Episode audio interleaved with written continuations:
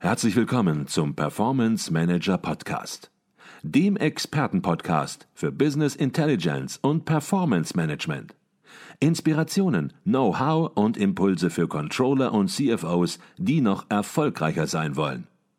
Ihr heutiger Gastgeber Peter Blum.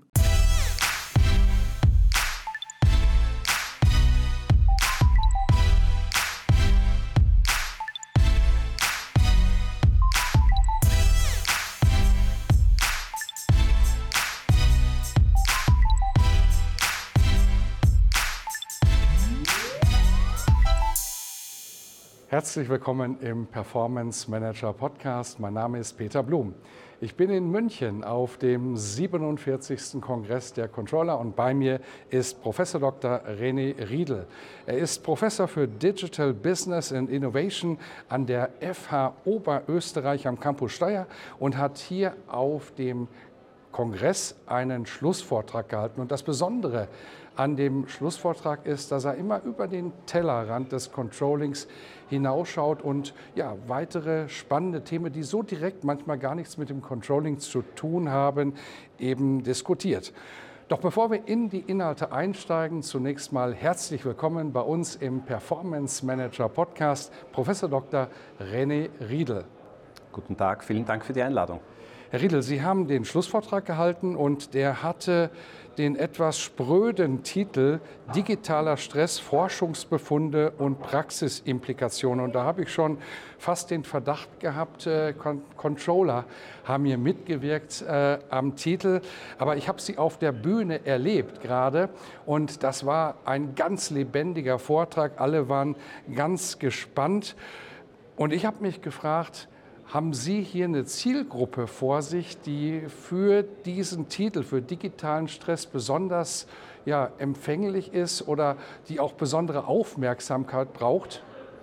Ja, äh, erstens, äh, ja, ich habe den Titel äh, der Zielgruppe entsprechend gewählt und die Controller sind ja nicht gerade dafür bekannt, äh, besonders äh, ja, innovativ sind sie schon, aber nicht so das raushängen zu lassen und hier die ganz fetzigen Titel zu haben. Ich habe äh, das entsprechend der Zielgruppe gewählt. Zu Ihrer Frage. Äh, ja, Controller sind sehr betroffen vom Phänomen des digitalen Stresses, weil der Controller äh, der heutigen digitalen Zeit fast seine gesamte Arbeitszeit am Computer, am Computerarbeitsplatz verbringt. Und die Forschung zeigt hier eindeutig, dass Menschen, je länger ihre Interaktionszeit mit digitalen Technologien ist, eine höhere Wahrscheinlichkeit für digitalen Stress haben. Mhm, okay. Also Sie haben sich hier an die Zielgruppe angepasst und das erinnert mich dann auch so ein bisschen an den Satz, behandle Menschen nicht so, wie du behandelt werden willst, sondern behandle Menschen, wie sie behandelt werden wollen. Und das ist vielleicht auch dann das Erfolgsgeheimnis gewesen, denn die Menschen haben wirklich hier die Controllerinnen und Controller an ihren Lippen geklebt und das war der letzte Vortrag. Da waren alle schon sehr müde und sie haben noch mal richtig Schwung sozusagen in den Kongress reingebracht. Aber bevor wir jetzt tiefer ins Thema einsteigen, dann möchten wir natürlich auch erfahren, wer Sie sind, was Sie machen und wann Sie erkannt haben, dass das Thema digitaler Stress ein Thema ist, mit dem man sich beschäftigen muss. Ja, äh, ich selbst bin promovierter und habilitierter Wirtschaftsinformatiker. Das bedeutet, ich komme aus einer Fachdisziplin, die die Vorteile der Nutzung von Digitaltechnologien nur allzu gut kennt. Ich würde sogar einen Schritt weiter gehen und argumentieren, dass sich die Wirtschaftsinformatik als Fachdisziplin über die Vorteile der Nutzung von Informations- und Kommunikationstechnologien erst legitimiert als Wissenschaftsdisziplin. Äh, wir haben mehr Zugang zu Informationen durch die Verwendung von Digitaltechnologien. Wir können besser und rascher kommunizieren in vielen Situationen. Es wird auch darüber berichtet in empirischen Studien, dass Firmen produktiver werden natürlich, wenn sie Digitaltechnologien einsetzen. Alles das ist soweit korrekt, aber es gibt auch eine zweite Seite der Medaille, nämlich dass die Verwendung von Digitaltechnologien auch ungünstige Wirkungen haben kann. Und mit dem befasse ich mich konkret mit dem Thema digitaler Stress. Mhm. Vielleicht können Sie noch ein bisschen was über sich sagen. Sie lehren an der FH Oberösterreich. Vielleicht, dass wir da auch noch ein bisschen ein Bild bekommen. Genau, ich äh, lehre an der FH Oberösterreich, bin dort Professor im Studiengang Digital Business Management. Das ist ein gemeinsamer Studiengang der FH Oberösterreich am Campus bei uns in Steyr, zusammen mit der Johannes Kepler Universität in Linz, äh, wo ich auch äh, eine Professur habe. Und äh, zudem bin ich aktuell der wissenschaftliche Direktor der Gesellschaft für Neuroinformationssysteme in Wien. Das ist ein gemeinnütziger Wissenschaftsverein, der das Ziel hat, äh, Forschungsbefunde zu befördern, wo die neurophysiologischen Wirkungen der menschlichen Interaktion mit Digitaltechnologien beforscht werden sollen. Das heißt, was passiert im Gehirn, wenn wir mit bestimmten Systemen arbeiten, was passiert im Körper, äh, in Bezug auf Stresshormone beispielsweise, wenn Technologien bestimmte Eigenschaften haben mhm. und dergleichen mehr. Also das sind so grob abgesteckt meine wesentlichen Funktionen. Mhm. Wenn man über Stress redet, dann hat natürlich so jeder seine eigene Vorstellung, was Stress ist, was digitaler Stress ist. Für den einen ist digitaler Stress schon, wenn morgens der Wecker klingelt und äh, auf der anderen Seite ist das Thema natürlich auch in der Tat ein ernstes Thema. Wie würden Sie das abgrenzen? Was ist sozusagen normale Arbeitsbelastung und was ist digitaler Stress? Prinzipiell ist der digitale, Stress so definiert, dass es jener Stress ist, der durch die Nutzung und Allgegenwärtigkeit von Digitaltechnologien verursacht wird. Also es ist eine sehr breit angelegte Definition und insofern hat der digitale Stress natürlich viele Facetten. Also zum Beispiel der Stress, den wir haben, wenn wir mit einem Computer arbeiten. Der Computer stürzt ab oder ist langsam und er behindert uns an der Arbeit. Ein anderer, eine andere Form, eine andere Manifestation des digitalen Stresses ist der E-Mail-Stress. Wir haben so viele E-Mails. Eine wieder andere Form ist die ständige Erreichbarkeit, die wir heute erleben durch das Smartphone. Der Vorgesetzte ruft uns am Wochenende an, schreibt uns eine E-Mail oder will uns am Abend erreichen und so weiter. Also so setzt sich der gesamte digitale Stress, den ein Mensch hat, aus verschiedenen Facetten zusammen. Und es ist natürlich sehr individuell der spezifischen Lebens- und Arbeitssituation geschuldet, in welchen Bereichen oder ob überhaupt der digitale Stress eher höher oder niedriger ausgeprägt ist. Mhm. Jetzt hat ja die Digitalisierung äh, auch im Controlling natürlich massiv zugenommen in den letzten Jahren. Es hat natürlich auch positive Seiten Seiten gehabt. In der Corona-Pandemie waren wir dadurch in gewisser Weise noch arbeitsfähig, was sonst gar nicht mehr der Fall gewesen wäre. Und das ist im Grunde, kann man vielleicht auch ganz salopp formulieren, sondern auch ein positiver Effekt sozusagen der Pandemie. Auf der anderen Seite eben sagen Sie, dass digitaler Stress zugenommen hat. Vielleicht können Sie das noch mal ein bisschen präzisieren. Was sind das konkret für Tools, die Auslöser von digitalem Stress sein können? Mhm. Grundsätzlich kann man hier zwei Ebenen unterscheiden und das tut die Forschung auch. Das eine ist, ganz konkrete Tools äh, zu benennen.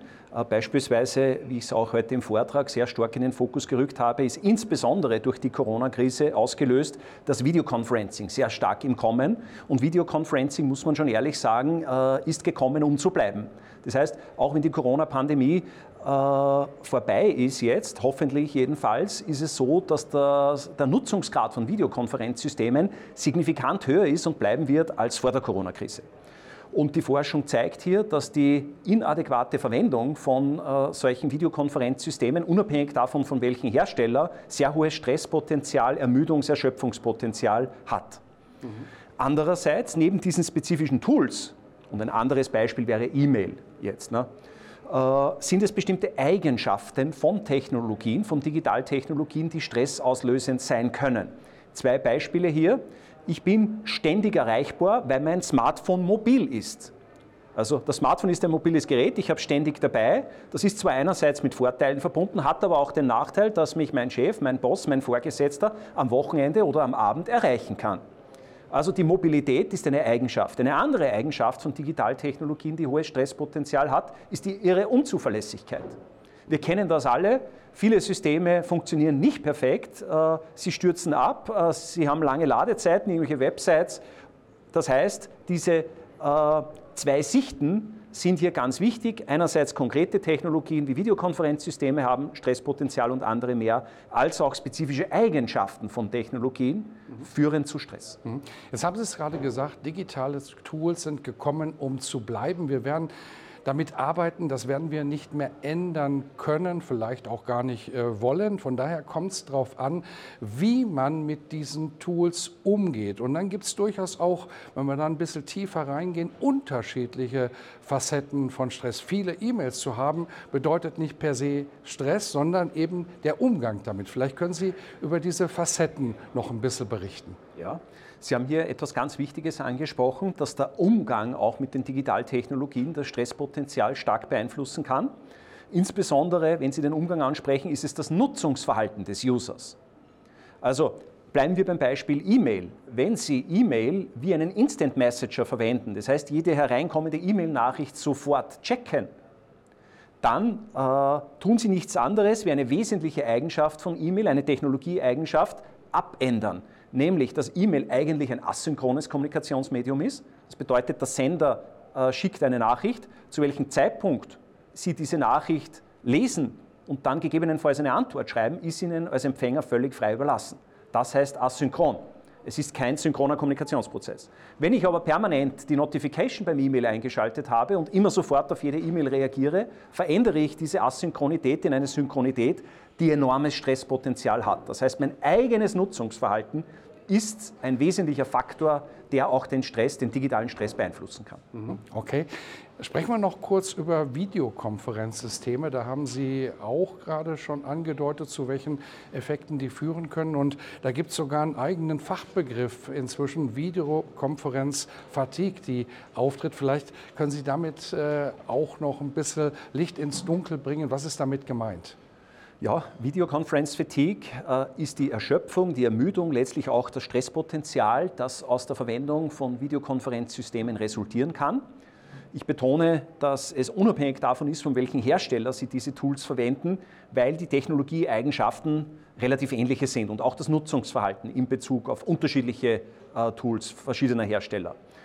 Äh, grundsätzlich hat die Forschung bislang gezeigt, dass wenn man viele Videoconference-Sessions jeden Tag hat und zwischen diesen einzelnen Sessions auch dann im Worst Case keine Pausen hat, dass das das größte Erschöpfungsermüdungspotenzial mit sich bringt.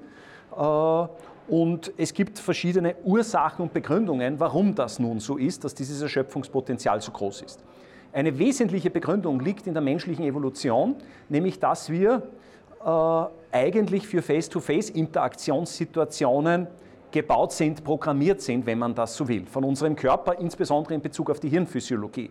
Das bedeutet, jede Abweichung im Kommunikationsprozess von einer Face-to-Face-Interaktion bedeutet für das Gehirn immer irgendeine Form von nicht natürlicher Kommunikation. Und bei Videokonferenzsystemen äh, ist man dazu verleitet anzunehmen, dass eine Videokonferenz dasselbe mehr oder weniger ist wie Face-to-Face-Interaktion, ist es aber nicht. Wir haben technische Latenzzeiten, das heißt, diese Asynchronität, auch wenn sie nur sehr gering ist in der Übertragung eines Signals, äh, führt schon dazu, dass wir das als minimale Asynchronität eben wahrnehmen und in unserem Gehirn verändern sich dann bereits Informationsverarbeitungsprozesse typischerweise von einem Automatismus, den wir aus dem Face-to-Face -face heraus gewöhnt sind, auf einen kognitiv aufwendigeren, kontrollierten Informationsverarbeitungsmodus. Und das geht, wenn Sie viele Videokonferenz-Sessions haben, letztlich mit dieser Fatigue, mit der Erschöpfung einher. Mhm.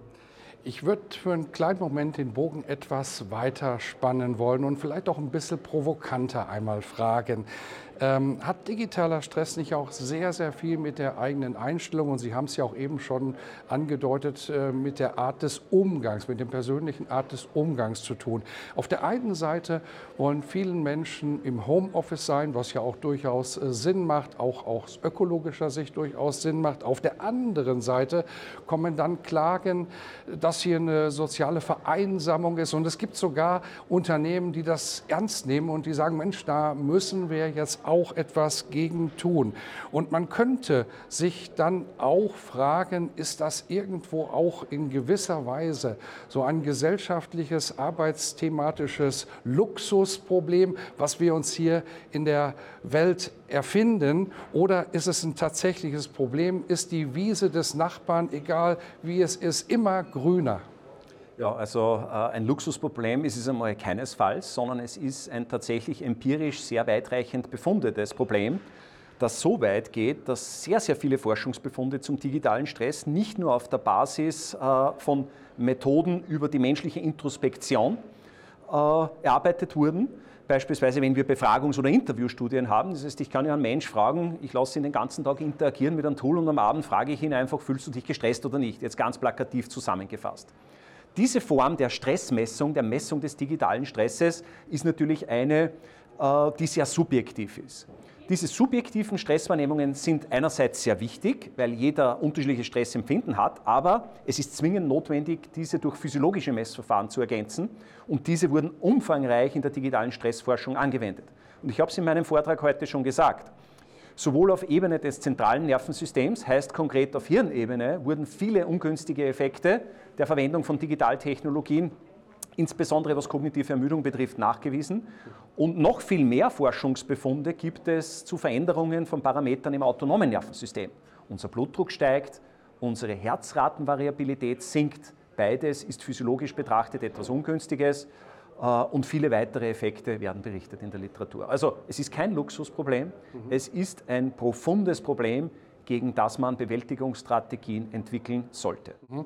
Und das ist auch das Stichwort. Jetzt haben wir das Problem beschrieben, teilweise auch analysiert. Das muss man natürlich noch viel tiefer machen und das hängt natürlich auch immer von jedem Einzelnen ab. Ich glaube, da gibt es keine generelle äh, Antwort, äh, was digitaler Stress äh, bedeutet für jeden und für alle.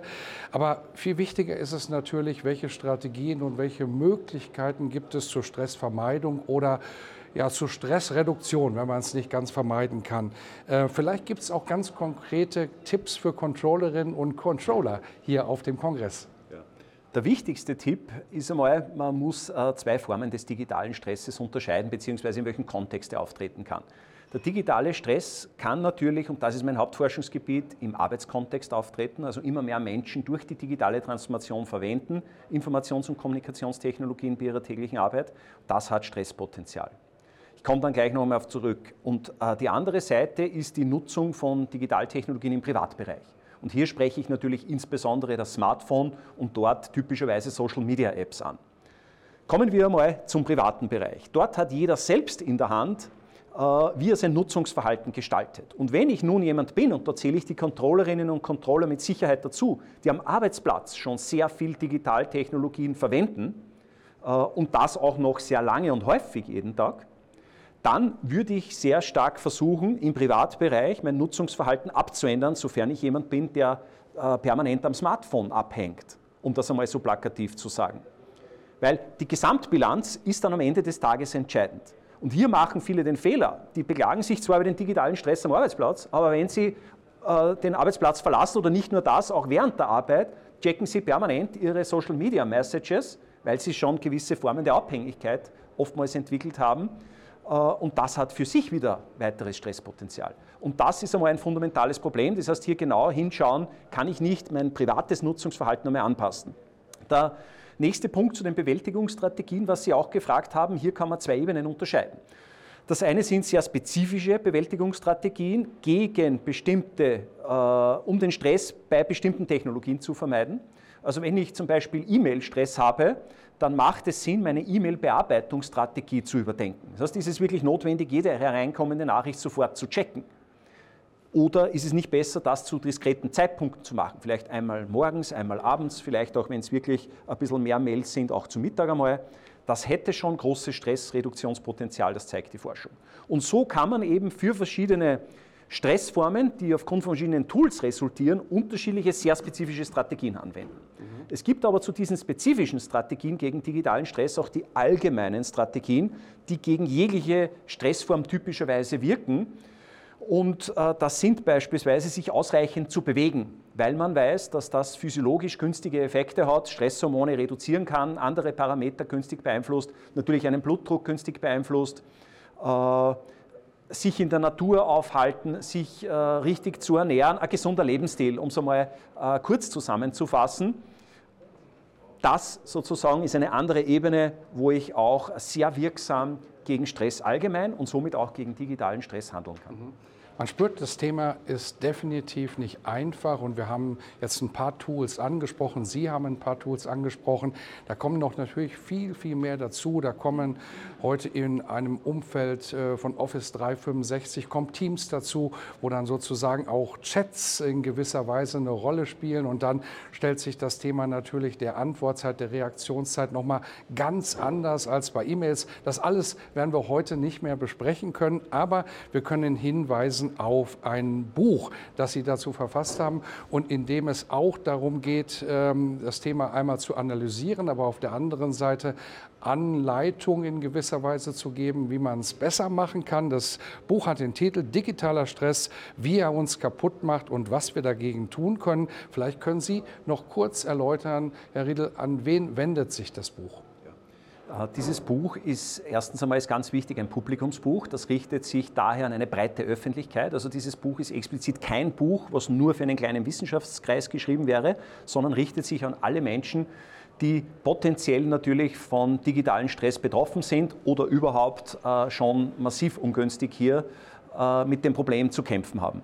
Und äh, wie bereits im Titel reflektiert, geht es im Buch darum, einerseits sehr, sehr viele Forschungsbefunde aufzuzeigen. Das geschieht in einer Sprache, dass man es ganz einfach versteht, aber vor allen Dingen auch Wege, Strategien aufzuzeigen, wie man den digitalen Stress überhaupt vermeiden kann oder wenn er sich nicht gänzlich vermeiden lässt, zumindest reduzieren kann. Mhm. Wir werden das Buch auch in den Show Notes zum Podcast verdrahten, sodass jeder, der Interesse hat, dann auch direkt sozusagen das Buch findet und sich dann schlau machen kann und dann entscheiden kann über die einschlägigen Online-Shops oder auch noch im traditionellen Buchhandel. Vielleicht auch mal eine Möglichkeit, Stress runterzubringen, in eine Buchhandlung zu gehen und zu gucken, was es dort so alles gibt, eben dieses Buch dann eben erwerben kann. Das war Professor Professor Dr. René Riedel. Wir haben über den Schlussvortrag gesprochen hier auf dem 47. Kongress der Controller mit dem Titel Digitaler Stress, Forschungsbefunde und Praxisimplikation. Herzlichen Dank für Ihren Beitrag. Gerne, danke für die Einladung.